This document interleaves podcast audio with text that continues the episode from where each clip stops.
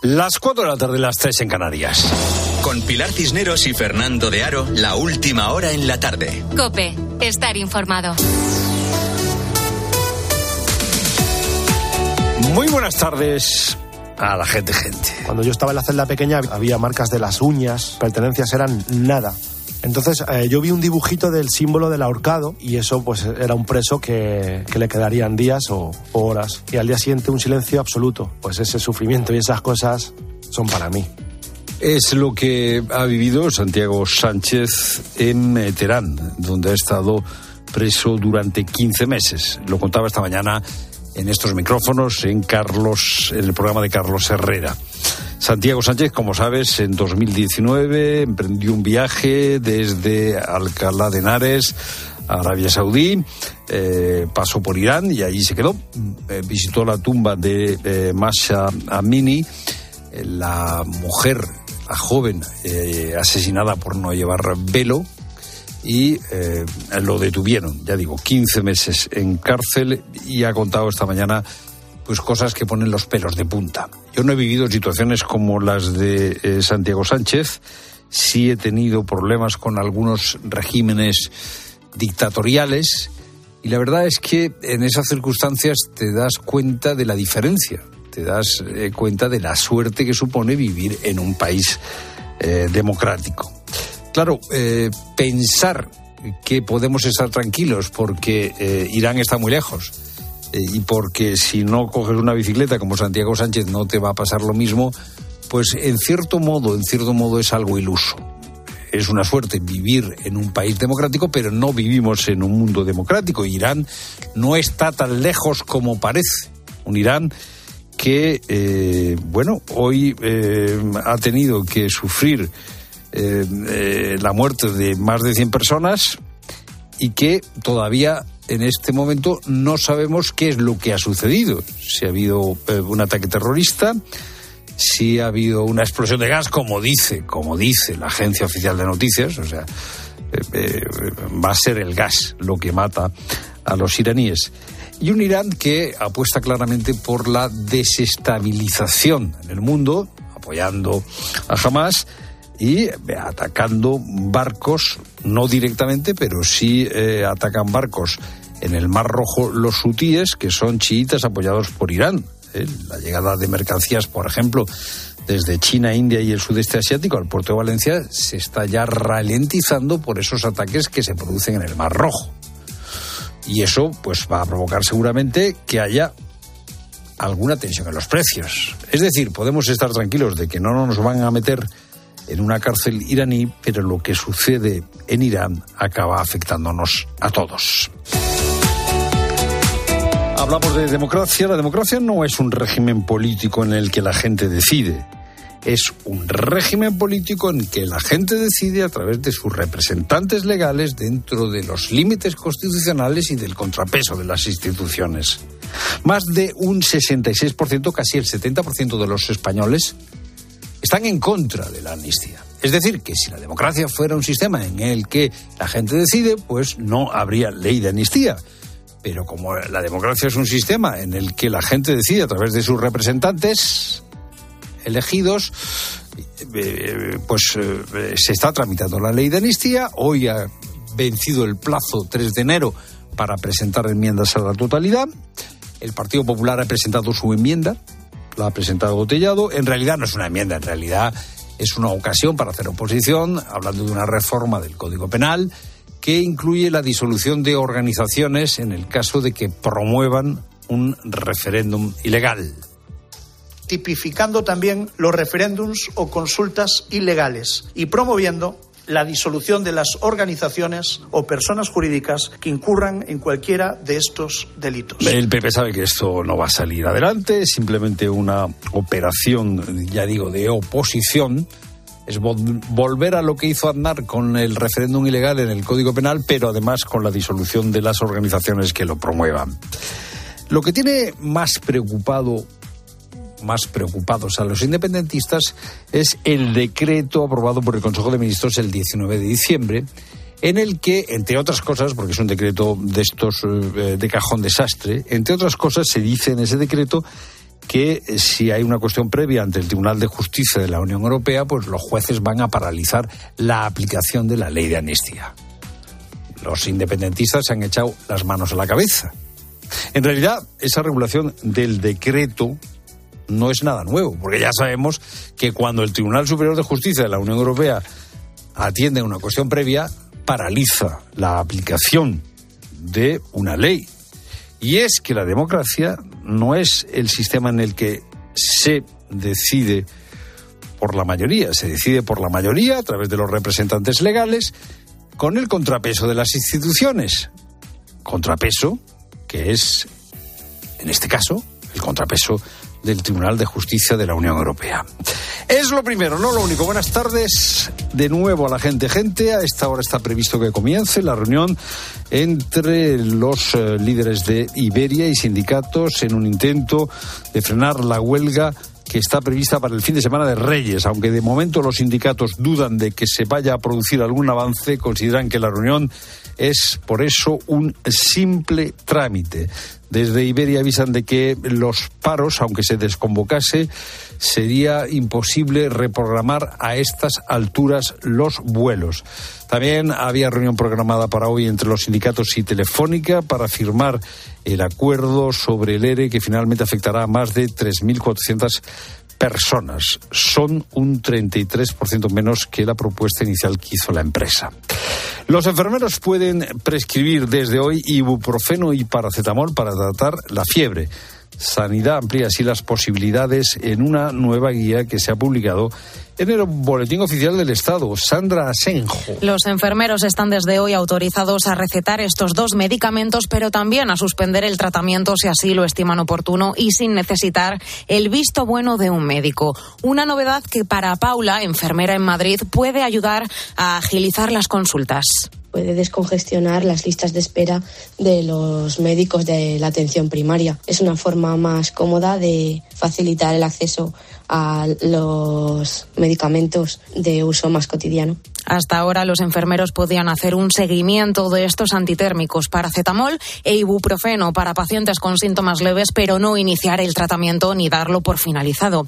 Eso sí, esta posibilidad en ningún caso debe excluir la valoración de un médico para tratar síntomas relacionados. Y los sistemas sanitarios autonómicos se preparan para el pico de contagios de virus respiratorios. Eh, llaman a vacunarse los sanitarios eh, mientras la incidencia repunta. Juan Armengol es presidente de honor de la Sociedad Española de Medicina de Urgencias estamos viendo muchísimos pacientes y que tengamos un número muy importante y que hagamos un número también importante potencial de pacientes que requieren al menos observación o ingreso, con lo cual las urgencias reciben muchos pacientes, tenemos mucho trabajo y además las unidades de hospitalización, especialmente las unidades médicas, pues tienen también eh, bastante más trabajo. Dato récord de eh, visitas eh, turísticas. Casi 80 millones de turistas vinieron a España el año pasado.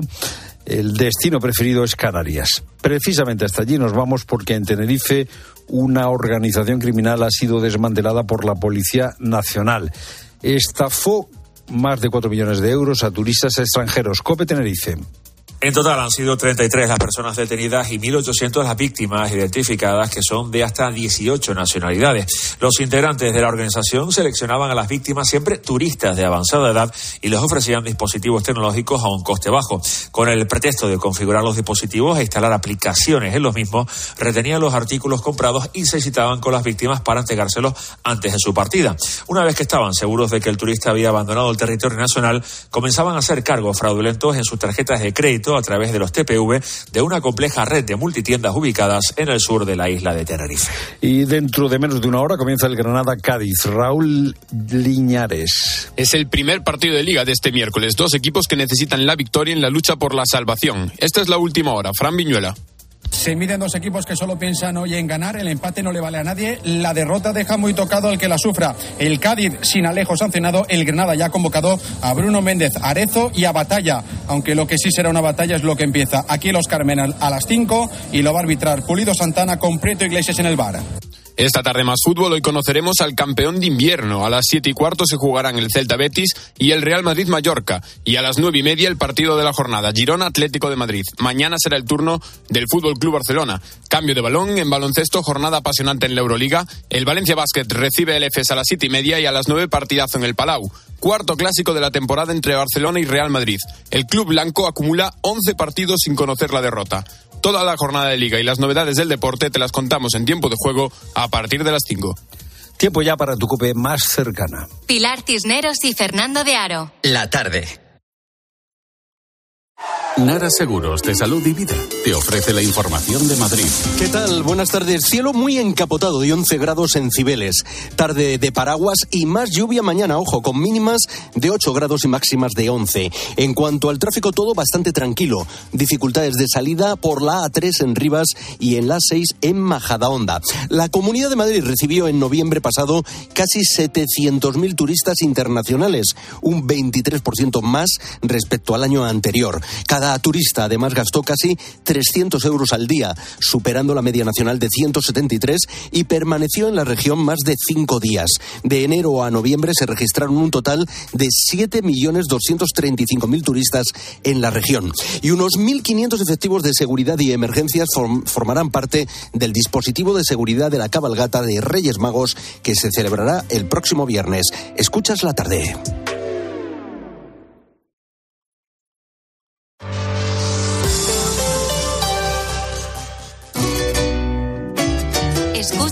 La tarde. Con Pilar Cisneros y Fernando de Aro.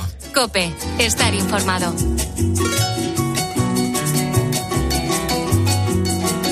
Sigues en la tarde de Cope.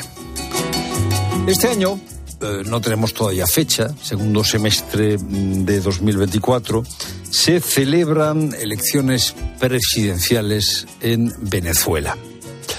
Se celebran elecciones presidenciales en Venezuela como siempre, como siempre, con muchas incógnitas. Nicolás Maduro todavía no ha confirmado, todavía no ha confirmado que él va a ser el candidato del chavismo. Corina Machado es la candidata de la oposición. Ya veremos si eh, le dejan presentarse. Todo esto en un país en el que eh, la situación es eh, dramática desde hace, desde hace mucho tiempo. Hay siete millones de venezolanos que han tenido que salir de su país. Aquí en España hemos recibido con gusto a muchos de ellos porque la situación es insostenible económicamente, sanitariamente, políticamente. Por eso eh, tiene especial interés, eh, a mi modo de ver, la conversación que vamos a tener enseguida con uno de los hombres que más ha luchado por la eh, democracia en Venezuela, Leopoldo López, exiliado ahora en España, que con la ayuda de un gran escritor, como es Javier Moro, ha relatado eh, sus vivencias, su lucha por la libertad.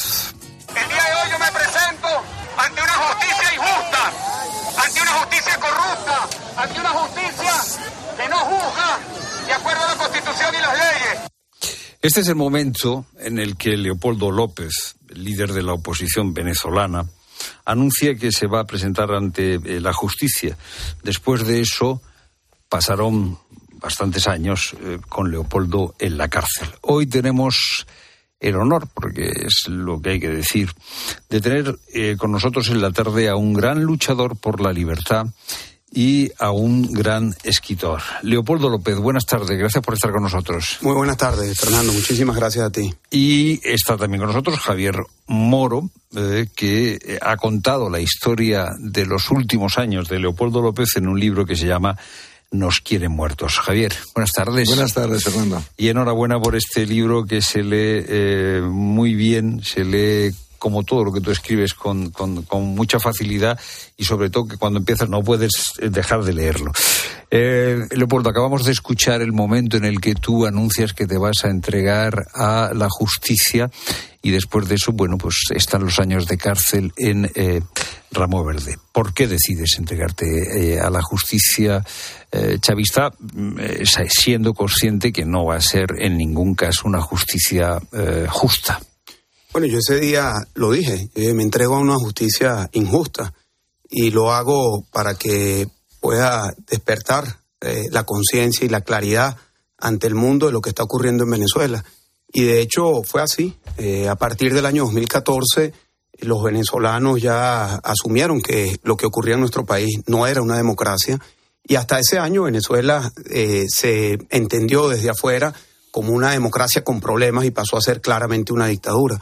Y no solo fue por mi entrega, que fue parte, pero fueron muchas personas que fueron detenidas, torturadas, encarceladas.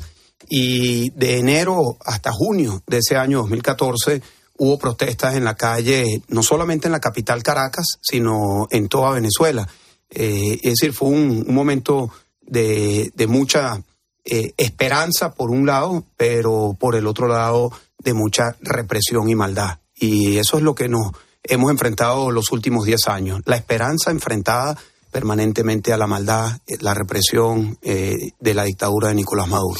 Javier, ¿por qué eh, cuentas esta historia? ¿Por qué decides escribirla? Eh, yo creo que había que contarla, porque no estaba escrita. La historia de las víctimas de esta dictadura no, no estaba realmente escrita. Ellos, eh, como aparato represor, tienen una maquinaria muy eficaz, lanzan una desinformación constante y masiva, de manera que el propio venezolano no sabe qué pensar, no sabe quién es quién en este, en este revoltijo, en, esta desinformación en la que viven. ¿no? Ellos mismos se acaban creyendo esa propaganda que lanza el régimen. Entonces yo quería, primero, yo conocí a Leopoldo y a Lilian y me di cuenta enseguida que tenían una historia dentro. Porque lo que contaban con una mm, facilidad pasmosa era, era tremendo. No eran conscientes de realmente de todo lo que habían pasado. Y lo que había, lo que había detrás era pues como un, como un thriller, como una novela de acción, solo que era todo real. Que si yo me la invento no se la cree nadie. Ya. Por eso mm, es una novela de no ficción porque es, es contado según los testimonios de los que lo han vivido y muy de cerca y de la manera más fiel posible. Porque aquí no hay absolutamente nada que inventar. La realidad sobrepasa muchísimo a la ficción en el caso de Venezuela. El Leopoldo es el protagonista de este libro, pero también Lilian es Lilian, la protagonista también, de, de- Yo diría que casi. eh, eh, Por ahí, por ahí. Sí, Es que por ahí, ella, por ahí. ella tiene una, una transformación prodigiosa. Ella al principio es una ama de casa, sí, es deportista, deportista, le gusta el deporte extremo, eh, trabaja en televisión, es conocida, pero es conocida también porque en un programa de televisión de estos como supervivientes en versión venezolana, un día decapita una boa constrictor y, y- y la pone a hervir. Y se hace famosa por la comida del programa. Ya se veía ahí el carácter que podía tener. Lilian Tintori. Y luego es una, cambia, es una mujer que cambia, que pasa de ser ama de casa a ser adalid de, de, de la oposición, la imagen de la oposición en Venezuela y consigue en un equilibrio muy difícil que el hacer una especie de caja de resonancia con sus contactos en el extranjero, de manera que el régimen no, no se atreve con ella, no se atreve, pero claro, ella vive con el miedo pegado al cuerpo, miedo de que un día secuestren a sus niños, miedo de que en uno de los 178 viajes que hizo en dos años no la dejasen volver, eh, miedo a que eh, la detengan en, el coche en una esquina y la hagan desaparecer, porque esa es la realidad de lo que pasa ahí, miedo a ser asesinada y de hecho un día en un meeting en campaña eh, muere abatido por las balas de un matón el, el compañero que tenía al lado, que era de otro partido político, pero esas balas iban dirigidas a ella. Ya. Eh, Leopoldo, ¿tú sabías que tu mujer era así antes de todo esta, eh, de, de- de- de- de- de toda esta si- situación de vorágine, de esta presión, de, de- de- de tener que vivir como, como, como habéis vivido? Mira, sí, te diría que yo sabía que Lilian era una mujer con, primero, mucha fuerza, mucha pasión, mucha entrega, y también algo que nos unió a nosotros, y por eso nos casamos, no es la única razón, pero ayudó, que los dos somos deportistas, los dos hemos hecho muchos deportes extremos, y cuando llegamos a esta circunstancia, así de alguna manera nos mentalizamos los dos antes de mi entrega. Mira, esto tenemos que asumirlo como una montaña muy alta, muy desafiante, muy fría, eh, o como una selva muy tupida, muy oscura, eh, o como una pared eh, que tenemos que escalar, o como unas olas grandes, eh, o un momento de mucho viento. Es decir, nosotros hemos hecho muchos deportes y, eso nos unió en la actitud, pero también el amor y, las ganas de salir adelante, cuando Lilian y yo decidimos casarnos, yo, ella me dice, lo, lo, de los anillos, le entrego el anillo, pero antes de entregárselo yo le, dije, mira, yo no quiero que cambie lo que es tu expectativa de lo que yo soy y vamos a hacer. Yo estoy dedicado en cuerpo y alma a Venezuela, a esta lucha, y tomamos la decisión antes de casarnos de ir a, a, a hacernos un tatuaje. Ella Ajá. se hizo un tatuaje que dice Venezuela en su muñeca y yo me hice el tatuaje del mapa de Venezuela en la pierna. Y eso para nosotros pues quedó muy claro, mire, este es nuestro compromiso de vida, es el país, eh, es esta lucha y la asumimos siempre con mucho optimismo y con, y con mucha alegría de saber que, que estamos del lado correcto de la historia, porque sí, es una historia eh, compleja, difícil, de dolor, eh, de sufrimiento, de tortura. Tenemos también el otro lado, de, de amor, de resistencia, de superación, de familia, de solidaridad, de unión. La cárcel fue un tránsito muy difícil para ¿Cómo todos es, nosotros. ¿Cómo es un día en Ramo Verde? Mira, fueron muchos años, fueron en Ramo Verde Cuatro estuve años, ¿no? cuatro años. Eh, la mayor parte del tiempo yo estaba solo, aislado en una celda. Eh, allí, eh, antes de llegar a la cárcel, yo había leído mucho de la experiencia de otros presos y de alguna manera me había preparado porque siempre la amenaza de ir preso estaba, estaba latente. Y de todo lo que leí, había un tema que siempre salía de lo que leí de, de Gandhi, de Mandela, de Luther King, de los presos venezolanos, que era la rutina. Ajá. Y yo me planteé, eh, recuerdo la noche del 18 de febrero del año 2014, lo cual, cuál va a ser mi, mi rutina. Esa fue mi primera noche en la cárcel y me planteé una rutina muy, muy elemental, eh, pero que me permitió aferrarme a ella, que era rezar todos los días. Yo soy católico, eh, pero creo que como muchos católicos, en el sentido mecánico, ¿no? Te bautizan, haces la primera comunión, pero tienes la formación, tienes algo allí, pero eh, cuando estás en una situación extrema, pues asumes esa, esa oración, esa introspección eh, de una manera mucho más intensa. Lo segundo, ejercicio físico. Se Y- podía hacer ejercicio físico bueno, en la celda. ejercicio, mi, mi celda era de dos metros por un metro y medio y en dos metros por un metro y medio puedes hacer todo lo que tú quieras y eso lo inventé, puedes hacer plancha, puedes hacer barra, puedes hacer sentadilla, puedes hacer cuclillas, puedes hacer burpees, puedes hacer lo que tú quieras, es todo la cabeza. Ajá. Y lo tercero era leer, escribir, dibujar, aprendí a dibujar, aprendí... Pero hay un momento que te quitan los libros. Me quitan los libros y me quedó la meditación, la oración.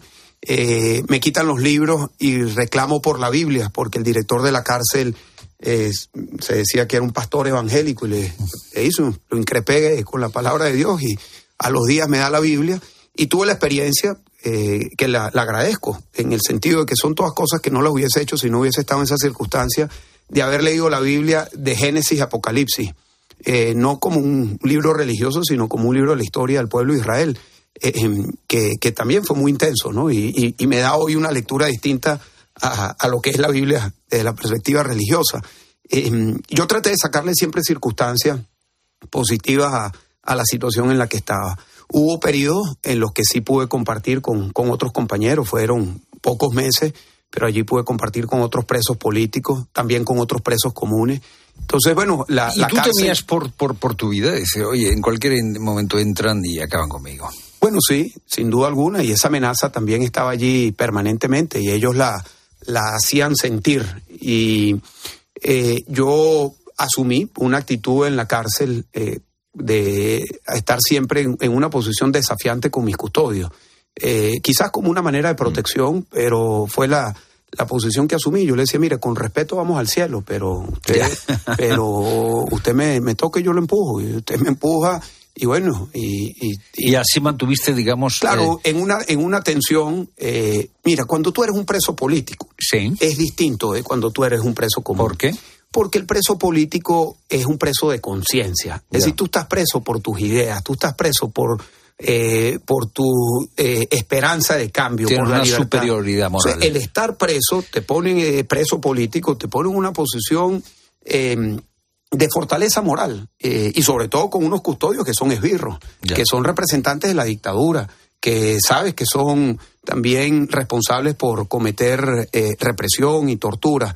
Y, y yo creo que eso eh, es algo que muchos de nosotros, presos políticos, asumimos en la cárcel, porque he hablado solamente de mi partido, tuvimos 500 detenidos, más de 150 presos, Eh, hoy en día tenemos todavía presos políticos y, todos vamos a la cárcel, no todos, porque cada quien lo asume de una manera distinta, pero muchos llegamos a la cárcel con esa eh, convicción de, de, la lucha que estamos emprendiendo. Javier, eh, en el libro hay muchos detalles que eh, han debido de conservar en la memoria de Leopoldo y Lian, porque eh, si no, no, no, no, no eh, puedo adivinar de dónde sale la fuente. No, por supuesto, es que eh, les he sometido un poco a un a sesiones casi de psiquiatra, ¿no? Claro, Ellos claro. acababan de llegar casi prácticamente de Venezuela cuando empezamos este proyecto y, y, yo quería tener los testimonios de ellos y toda su colaboración y de, y de, toda la familia, porque a mí me interesaba explorar y contar este drama familiar. Ajá. Porque es un drama familiar. Sí, eso está preso, muy presente, sí. Un, cuando un preso va a la cárcel, va toda la familia, toda la familia está marcada. Cuando Lilian se acerca, no la dejan entrar. No la dejan entrar. Eh... Cuando la mamá, la, la, Antonieta, la madre de Leopoldo, intenta, la, la, la humillan también. Uh -huh. eh, pero ellas siguen, ellas no cejan en, en la ayuda desde fuera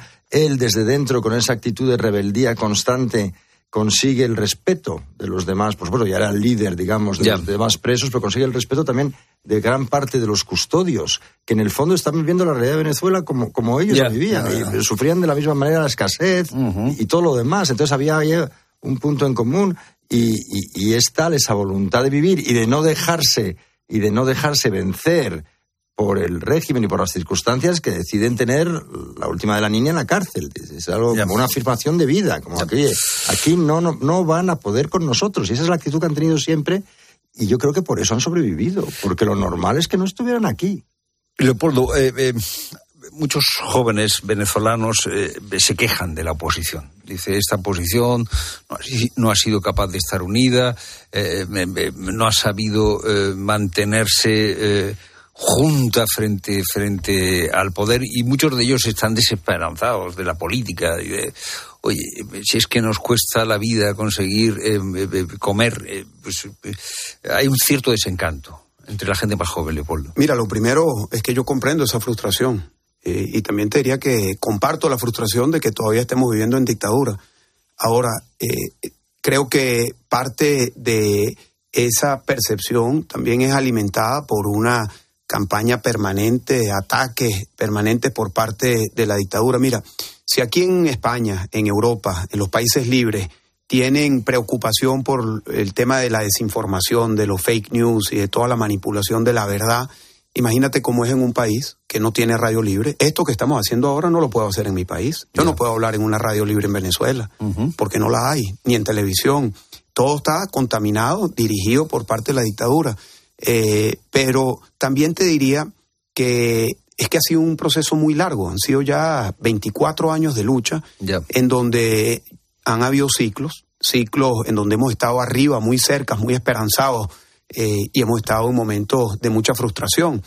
Y no es el primera periodo vez. de Guaidó al principio fue un periodo de grandísima esperanza. Claro, como lo fue también en el año 2017 las protestas, en el año 2014 las protestas, en el año 2013 cuando Capriles fue candidato y ganó la elección. Eh, es decir, han habido muchos episodios de pico de movilización eh, y siempre nos hemos logrado levantar. Y yo creo que en este momento estamos eh, escalando un nuevo ciclo. Ya tuve un proceso de movilización política, pero también eh, de sectores sociales reclamando la dictadura. Hay una ventana que se abre el año que viene con todas las dificultades, pero está allí, que es una, eh, un evento electoral que creo que va a permitir que nos aglutinemos, que nos organicemos y que se vuelva a, a canalizar esa esperanza. Y el otro comentario con eso muy, muy rápido es que yo te diría, mira, yo el último año y medio, dos años me he encontrado con muchos líderes de otros países como Venezuela, de Cuba, Ajá. Nicaragua, Bolivia, pero también Bielorrusia, Rusia, el Chad, Zimbabue, eh, Hong Kong, China y muchos otros.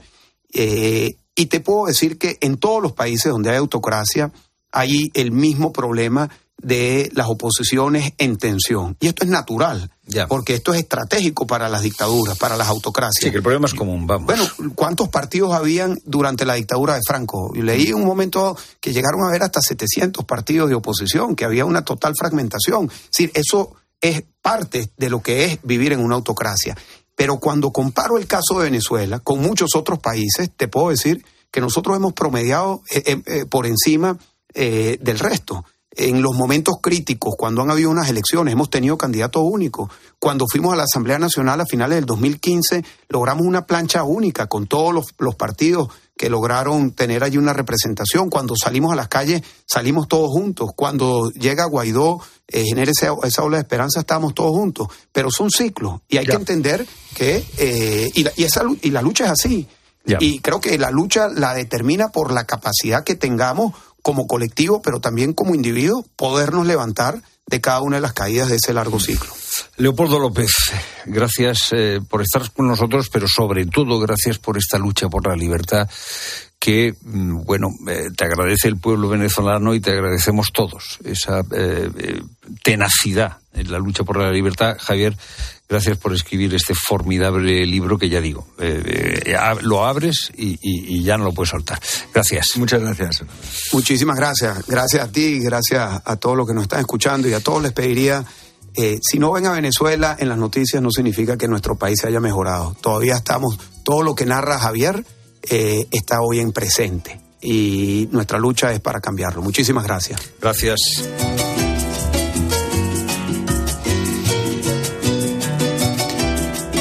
Ese es el testimonio que nos deja Leopoldo López de su lucha por la libertad en Venezuela. Ya digo, este año tenemos elecciones, eh, no ha confirmado todavía Maduro que va a ser el candidato. Eh, ya veremos qué pasa con eh, Corina Machado, que es la candidata eh, de la oposición. Una oposición que no se ha organizado precisamente bien en las últimas eh, convocatorias electorales. Daniel Gascón es eh, colaborador de la Tarde de Cope, escritor, columnista, conoce bien la realidad de uh, Latinoamérica.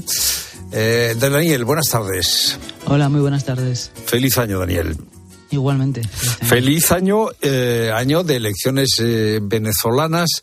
Eh, Tú conoces bien la situación de, eh, bueno, muchos países en Latinoamérica. De hecho, la revista que tú aquí editas en España, Letras Libres, es una revista que también eh, se hace en Latinoamérica. Eh, ¿Cómo ves estas elecciones que tenemos por delante en Venezuela? Eh, bueno, la, además que luego, por ejemplo, pues Enrique Krauze, el, el, que funda Letras Libres, ha escrito mucho sobre Venezuela y ha estado allí.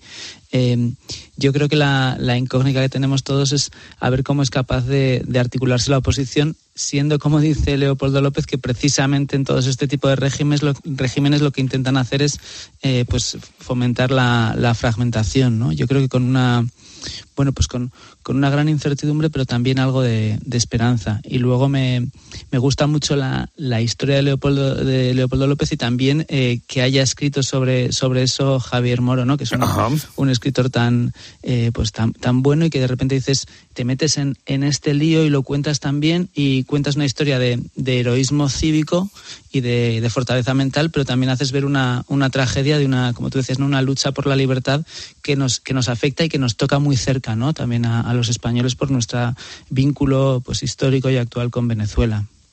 Bueno, pues vamos a ver si esta vez, eh, eh, a diferencia de lo que ha sucedido en las anteriores, eh, bueno, la, oposición está más unida y eh, ya veremos y, eh, qué sucede eh, en Venezuela.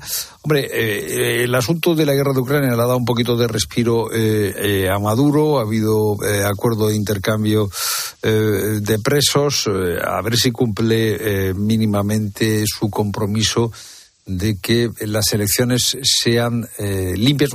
Daniel, las elecciones en Venezuela suelen ser limpias en el momento de votar, pero claro, hasta que sí. llega ese momento el control es muy fuerte, es de un régimen autoritario.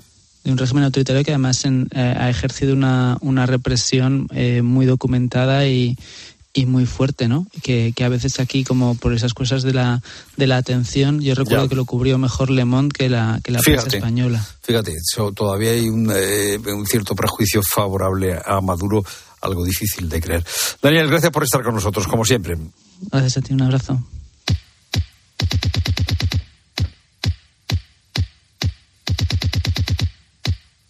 Pues hoy vamos a hablar de los propósitos de fin de año, pero antes, antes, Rosa Rosado nos va a contar una noticia muy interesante de la mutua. Pues sí, Fernando, buenas tardes, porque no hay nada peor que quedarse tirado con el coche en medio de la nada y encima que tengas que estar horas y horas esperando a tu compañía de seguros. Menuda situación y menudo cabreo. Bueno, pues eh, eh, con, con la mutua esto no te pasa, ¿eh? porque además de tener una gran existencia en carretera, te bajan el precio de cualquiera de tus seguros, sea cual sea. Es fácil, llama al 91 555 5555. Te lo digo o te lo cuento. Vete a la mutua. Condiciones en mutua.es. Te oigo ya, Rosa Rosado, esta tarde mucho más clara. Mucha, tu voz está mucho más clara. Eso es que has debido de cumplir algunos de los propósitos que te hiciste Eh, sí. eh, eh, eh, en fin de año. El propósito. No me ha dado tiempo. No te ha dado tiempo, ¿no? No me ha dado tiempo Ni a, a, a formularlos ni a cumplir con ellos. ¿o? Con ponerme buena eh, es suficiente de momento. Ya, ya, Fernando. ya, ya es bastante. Cuidarse, Sí, sí, sí. eh, eh, eh, reposarse eh, para, para superar eh, eh, toda la, la, la gripe que tenemos este año. Bueno, pues eh, ya decía antes que vamos a hablar eh, de los propósitos fin de año. eh, eh, yo confieso ya desde el principio, digo, para que no haya ningún tipo de equívoco, que a mí me parecen eh, rematadamente inútiles los propósitos y además frustrantes. Pero bueno, oye, no quiero yo determinar aquí la opinión del personal. Hay Pues, pues yo pienso todo lo contrario, que nos Venga, ayudan a pues es- mejorar porque todos los propósitos suman. Pues ¿ves? ya tenemos aquí dos puntos de vista. eh, no voy a decir eh, cuál es el más eh, razonado, que es el mío, por supuesto. pero, ¿qué dicen los oyentes de, de- de esos propósitos? ¿Cuánto le duran los propósitos? ¿Para qué les sirven? ¿Han renunciado a ellos? ¿Se los siguen formulando? ¿Son más modestos que al principio? Al principio de cuando empezaron a hacerse propósitos. ¿qué, qué historias tenemos ya por ahí, Exactamente, Rosa? sobre, sobre todo también de duración. El propósito en el que menos tiempo has durado, porque fíjate, A estamos ver, a ver, tres- a ver, a ver, a ver. estamos a 3 de enero y mira este oyente.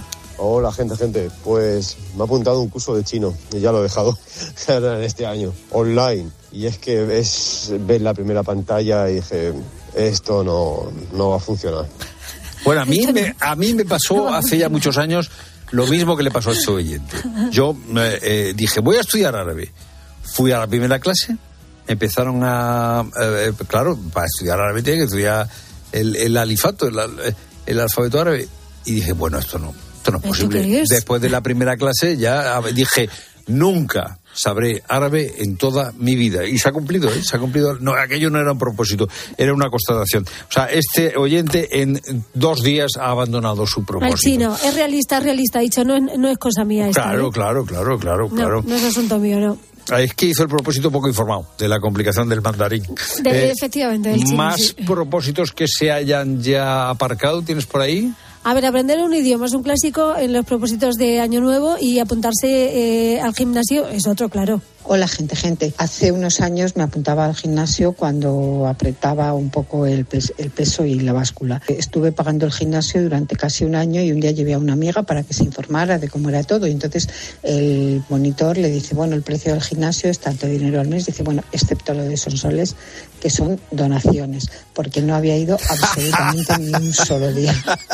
Qué buena Esto mujer. de la donación está muy bien. Bueno, pues eh, propósitos abandonados ya.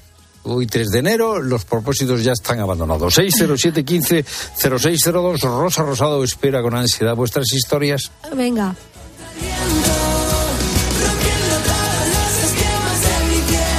Una explosión de euforia y libertad. Escuchas la tarde. Con Pilar Cisneros y Fernando de Aro. Cope, estar informado. Del último año me quedo con la historia del adiós de nuestro padre, de nuestro guía, de nuestra estrella. Se marchó Pepe Domingo Castaño, pero el adiós del más grande de la leyenda de la radio nunca pudo ser triste, porque él se fue como quería, con una sonrisa en la boca y haciéndonos ver a todos que somos un grupo, que somos una familia. Y por eso os digo que espero en el 2024 seguir compartiendo con todos vosotros historias grandes como lo era Pepe Domingo.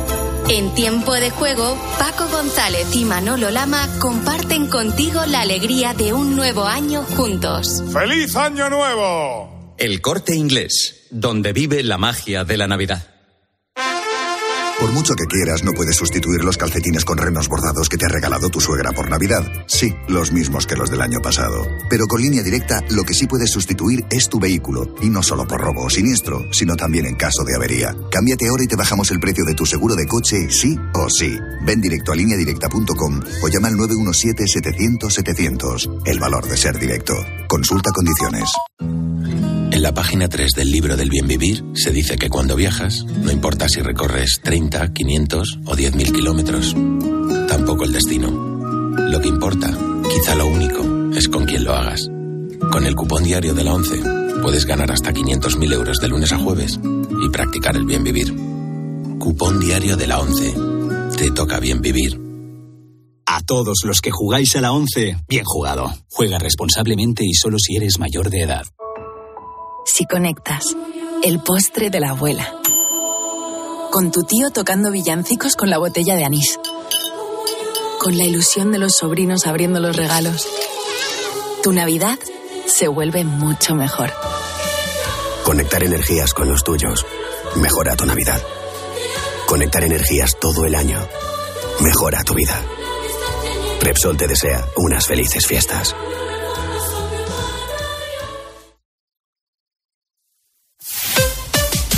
Escuchas la tarde. Y recuerda, la mejor experiencia y el mejor sonido solo los encuentras en cope.es y en la aplicación móvil. Descárgatela. Hay emociones tan intensas e indescriptibles que teníamos que ponerles nombre. Son las emociones de los clientes de Gilmar, como la ventisfacción. Sensación de satisfacción al vender tu casa en las mejores condiciones. Descubre más emociones en emocionariogilmar.es. Gilmar, de toda la vida, un lujo. En la Tierra somos más de 7.000 millones de personas y todos generamos residuos. ¿De verdad crees que el usar y tirar va a durar para siempre? En Sigaus damos nuevas vidas a un residuo tan contaminante como el aceite usado de tu coche. Sigaus, contigo somos economía circular. En la Fundación Alquiler Seguro estamos comprometidos para crear hogares seguros y dar una oportunidad a personas en riesgo de exclusión social. Por eso queremos agradecerles su continuo apoyo y confianza durante este 2023. Fundación Alquiler Seguro te desea una feliz Navidad y un 2024 en tu hogar. Por la noche en la radio. Todo lo que ocurre en el deporte y las exclusivas de Juanma Castaño. Hace semanas contó Foto aquí en el partidazo y en tiempo de juego sobre que había la posibilidad de que los medios con derecho, las televisiones con derechos, tuvieran acceso a los audios de las revisiones de VAR. Hoy hemos sabido que esto se va a producir por primera vez en la Supercopa de España. Sí, el primer partido va a ser histórico. De lunes a viernes de once y media de la noche a una y media de la madrugada, todo pasa en el partidazo de Cope. Todo pasa en Cope.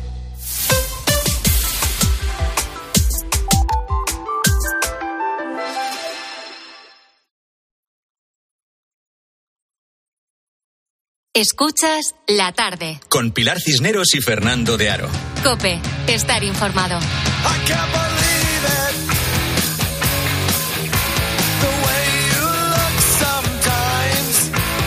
2024 es también un año electoral, es también un año electoral. Tenemos eh, las primeras las elecciones gallegas. Yolanda Díaz, la vicepresidenta, ha pedido hoy que eh, caminen juntas todas las eh, organizaciones que llama ella progresistas que si los gallegos y las gallegas votan como han votado el 23 de julio, esas 800.000 personas progresistas que se movilizaron, mm, le podemos dar la vuelta a la Junta de Galicia pues eh, las llamadas fuerzas progresistas no, no van juntas. Por un lado está el PSOE, por otro lado está el BNG, por otro lado está Sumar y por otro lado está eh, Podemos. Eh, hay ya algunas encuestas, mayoría absoluta para el PP, ningún escaño ni para Sumar ni para Podemos y BNG sería la segunda fuerza política. Pues, por detrás el PSOE. Ana Cabanillas de estos líos, de la izquierda de la izquierda, del PSOE se lo sabe todo. Ana, buenas tardes. Buenas tardes, Fernando. Vamos a ver, ¿qué está pasando? ¿Qué ha pasado? Porque eh, la idea era inicialmente que fuesen juntos, Sumar y Podemos, no van juntos.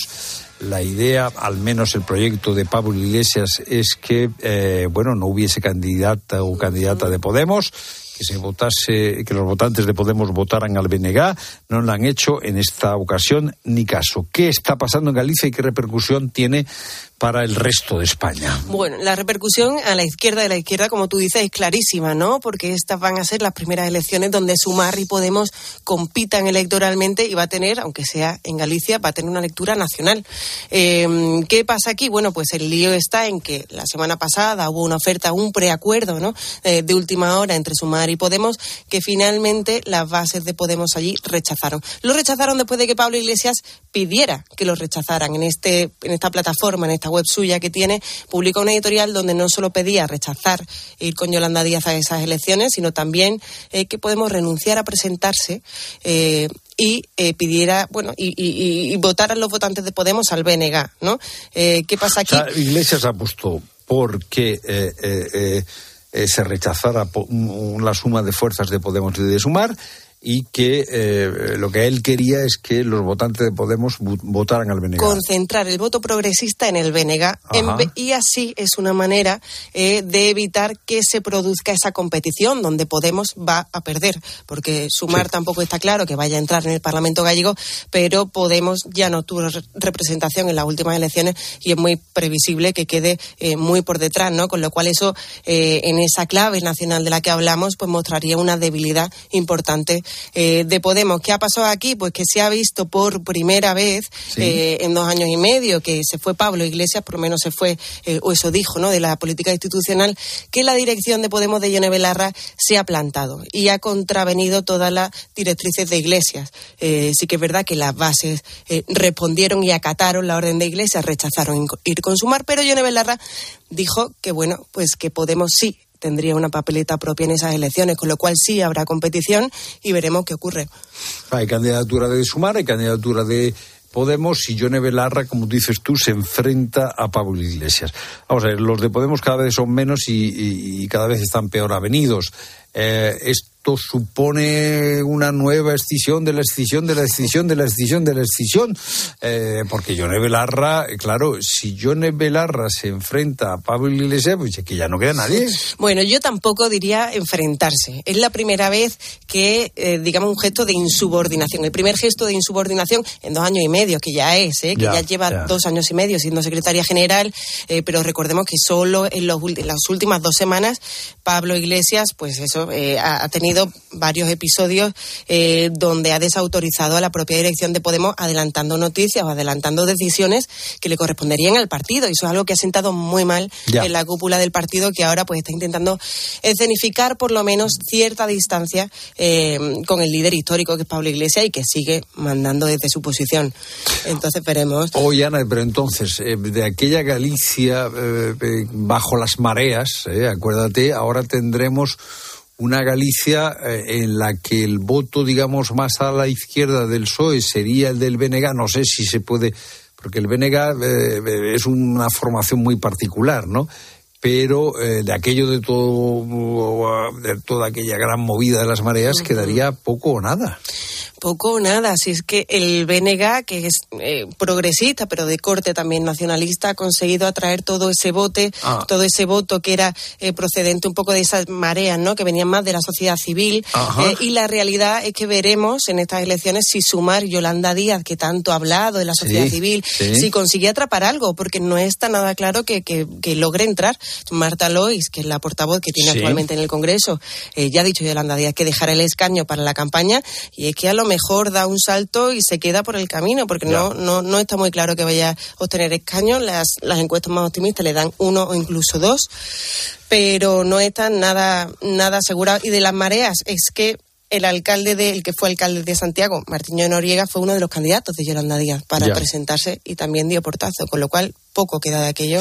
Poco queda de las mareas, ya veremos si, eh, claro, el BNG sigue como segunda fuerza, el PSOE es la tercera, figúrate qué resultado. Y eh, eh, la gente de Yolanda Díaz no entra en el Parlamento gallego, pues vaya para palo para la coalición gobernante. Hoy era el último día, hoy es el último día, 3 de enero, para presentar enmiendas a la totalidad para eh, la ley de amnistía que eh, se tramita en enero, se ha habilitado el mes de enero, normalmente en enero había vacaciones parlamentarias. Tellado, que ya ejerce como eh, portavoz del Partido Popular, lo que ha hecho ha sido presentar la enmienda a la totalidad, que en realidad por lo que yo he podido ver, no es una enmienda a la totalidad de la ley de amnistía, sino una propuesta de reforma del Código Penal por la que se castigaría a aquellos que convocasen pues referéndum eh, ilegales y, eh, castigo que incluiría la disolución de las organizaciones convocantes tipificando también los referéndums o consultas ilegales y promoviendo la disolución de las organizaciones o personas jurídicas que incurran en cualquiera de estos delitos. Bueno, aquí las enmiendas a la totalidad ya sabemos que no van a salir adelante, que va a haber un rechazo. me parece a mí que el juego está más en las enmiendas parciales. Hay plazo hasta el 16 de enero. Ha habido una tensión entre Junts y eh, Sánchez por aquel decreto del 19 de diciembre, quiero recordar que era, en el que se incluía la posibilidad de que se paralizase la ley de amnistía si hubiese una cuestión prejudicial ante el Tribunal de Justicia de la Unión Europea. Eh, tú que estás acostumbrada a la vida parlamentaria, ¿qué eh, trámite o, qué recorrido parlamentario le ves a la ley de amnistía? ¿Va a ser proceloso? Eh, ¿Va a haber continuos enfrentamientos entre eh, el gobierno y sus socios de Junts. ¿Cómo ves la cosa? Bueno, pues va a ser eh, largo porque el PP se encargará de que sea un trámite largo. De hecho, Tellado lo ha dicho hoy, el portavoz del PP eh, ha dicho que su objetivo ahora es bloquear y retrasar todo lo que puedan ese trámite, ¿no? Tienen hasta dos meses, han habilitado el Senado para que pueda paralizarlo durante dos meses y sí que es verdad que durante todo este tiempo, pues las las relaciones entre eh, Sánchez y sus socios se van a tensionar. Sí que es verdad que en ese decreto ómnibus de, medidas anticrisis, ¿no? Por la guerra de Ucrania se incluyó un apartado donde se paralizaba la amnistía eh, en aquellos casos donde se consultara al Tribunal Constitucional. Em, ¿Qué pasa aquí? Pues bueno, pues que, puede pasar que todas esas medidas sociales caigan, a menos que el gobierno rectifique. Ahora mismo el gobierno, no nos olvidemos de que em, está vendido, ¿no? A sus socios, o sea, no sale ninguna de sus medidas. Eh, si sus socios no, no levantan el pulgar. Eh, de manera que va a haber tensión de aquí eh, a los dos próximos meses, pero yo tampoco preveo que vaya a haber grandes contratiempos. Yo creo que lo importante está hecho. Además, ya yo creo que lo dan casi por amortizado y el PP, su labor en estos meses, lo han dicho hoy, es que ni mucho menos quede amortizado, es presentar ellos una propuesta en, la oposición a eso con unos planteamientos radicalmente distintos. Ana Cabanillas, gracias por tu análisis, eh, gracias por hacernos comprender qué está pasando, sobre todo qué está pasando en la izquierda de la izquierda mm, de eh, el PSOE en Galicia. Aquello de las mareas, pues ha acabado en, marejadilla o, nada, nada, en una mar muy tranquila, más bien. ¿eh? como dices tú, el voto se dirige hacia el BNG. Gracias, Ana. Gracias.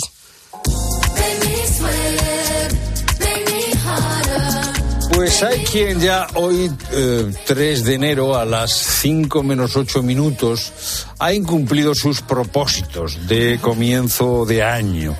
Eh, Rosa Rosado, eh, ¿qué nos cuentan los oyentes sobre este incumplimiento de propósitos? Bueno, yo confío en el que muchos todavía lo están cumpliendo esos propósitos. Hay otros que no, porque por ejemplo sacarse el carnet de conducir también puede ser un buen propósito, aunque no todos lo consiguen. Hola, buenas tardes a la gente, gente y a todos los coperos. Pues mira, yo lo que menos duré fue en el carnet de conducir. Me apunté a la autoescuela, fui dos mañanas, me di de baja, devolví el libro, los test y que me dieran el dinero de la matrícula. Porque el profesor que teníamos, yo creo que este hombre tenía que pensar que estaba en EGB o en Párvulo. Nos hacía preguntas y si acertábamos, esto era como la lotería. Cogía y te daba una gominola o un chupachur. Digo sí y me di baja. Gracias por hacerlo las tardes. Hombre, pero había otras auto, autoescuelas. Eh, si el teórico es lo más fácil. Eh. Pero eso no es lo peor que te una chuche, qué malo es eso. Ya, yo. Yo estoy encantada. Sí, pues una chuche, respuesta acertada. Yo ahora, tendría que estudiar yo mucho, ¿eh? Para el teórico, ¿eh? sí, sí, sí, sí, sí, qué pereza, ¿eh? bueno, ánimo, ánimo a quien se lo quiera sacar este año, ¿eh? Que se puede. De todas maneras, también dicen por aquí que la edad eh, puede ser un hándicap. Hola, buenas tardes y feliz año. De joven me apuntaba a mil cosas. Iba a hacer aquagym, cursos de cocina, etcétera. Ahora que soy mayor, eh, estoy más perra. Cada día me propongo decir, va, voy a ir a aquagym. Duro menos de un mes. Tengo menos obligaciones y menos ganas de hacer cosas. Sí que es verdad que hago cosas que a mí me gustan, ya como leer, ver una película, ya coser y poco más, porque me apunto a hacer cosas y que va. Ahora que tengo más tiempo, menos ganas tengo de Más hacer. pereza. Un beso a Eh, todos. es verdad que el tiempo, cuanto más tienes, más eh, estira, menos eh, lo aprovechas muchas veces. Pero yo creo que lo que le pasa a esta oyente es que simplemente la vida le ha dado experiencia y se ha dado cuenta que el aquagym, pues oye, pues, eh, pues es una cosa con ¿Cómo que no? Como ¿Cómo que, no, que- no? entre un aquagym y una buena novela. Yo no tengo nada contra el aquagym, yo, yo también me meto en el agua para hacer deporte, pero, pero yo eso no lo entiendo como una debilidad del carácter eh, ni de la voluntad, sino como una sabiduría que se va acumulando con el tiempo. Bueno, hay tiempo para todo si te organizas. Desde Claro. luego, son curiosas algunas motivaciones que nos llevan a apuntarnos a un curso concreto. Mira esta. Buenas tardes a la gente, gente. Pues realmente el propósito no era mío, es de un amigo, pero me tuvo que apuntar yo por él. Fue a unas clases de kickboxing y es que eh, había una chica que le gustaba y entonces él quería que yo lo hiciera un poco de celestino. El caso es que yo tuve que ir a todas las clases de kickboxing. El caso es que salió bien, ¿eh? fue un buen propósito. Yo me tuve que gastar el dinero, pero bueno, con un buen fin. A, a ver, a ver si lo entiendo. Esto es Ah, un buen amigo. A ver si lo entiendo. El amigo quería ligar con una chica que estaba en las clases de kickboxing. Pero no quería ir a kickboxing por lo que fuera. ¿eh? Porque O no, no quería ir solo a lo mejor, vete tú a saber, ¿no? Y le dijo Ya, a este que se oye, pues, apuntara con él. apúntate y tú así me facilitas el asunto y tal. Y, y no le Claro. pagó las clases al amigo, no, no, no, se la tuvo que pagar. ¿eh? 607-150602, 3 de enero, propósitos ya incumplidos. Make me lose my breath, make me water, make me sweat,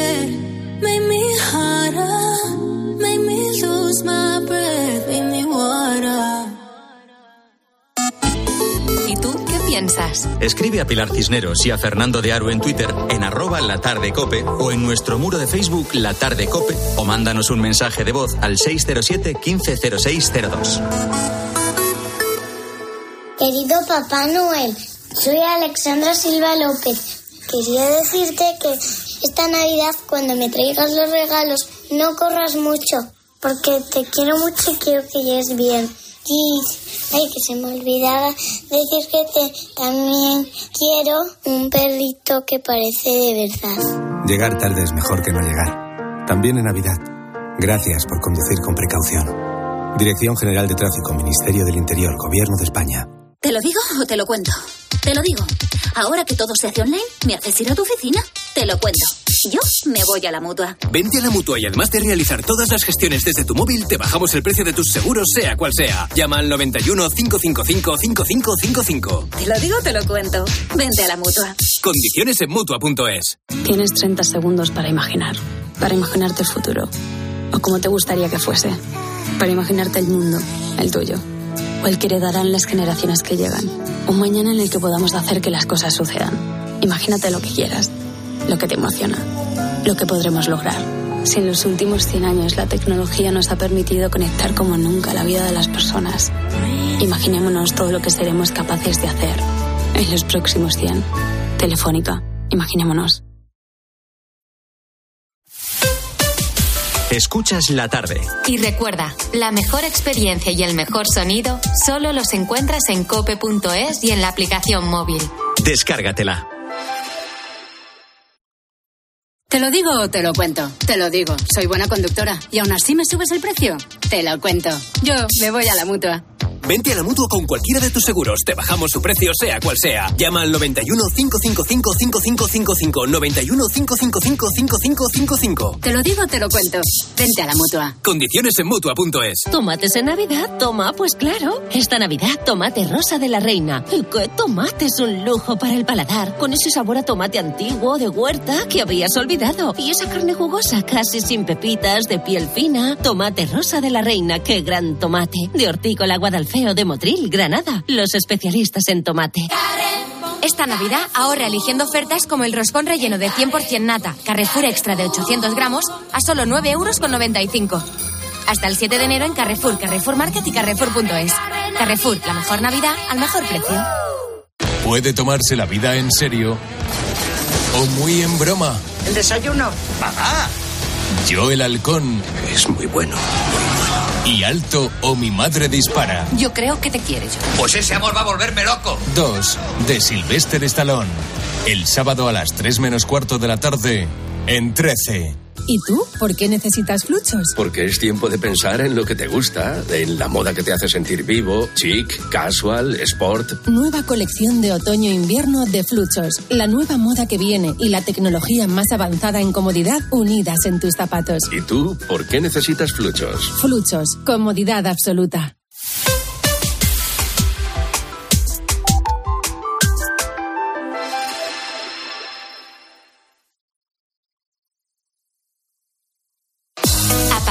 Este momento, Cope te da más. Si quieres escuchar la tarde, puedes hacerlo a través de nuestras emisoras Cope Más y también en Onda Media. Y si prefieres oír tiempo de juego, hazlo a través de nuestras emisoras de FM. Y por supuesto, puedes escuchar los dos programas a través de las aplicaciones móviles y también en cope.es.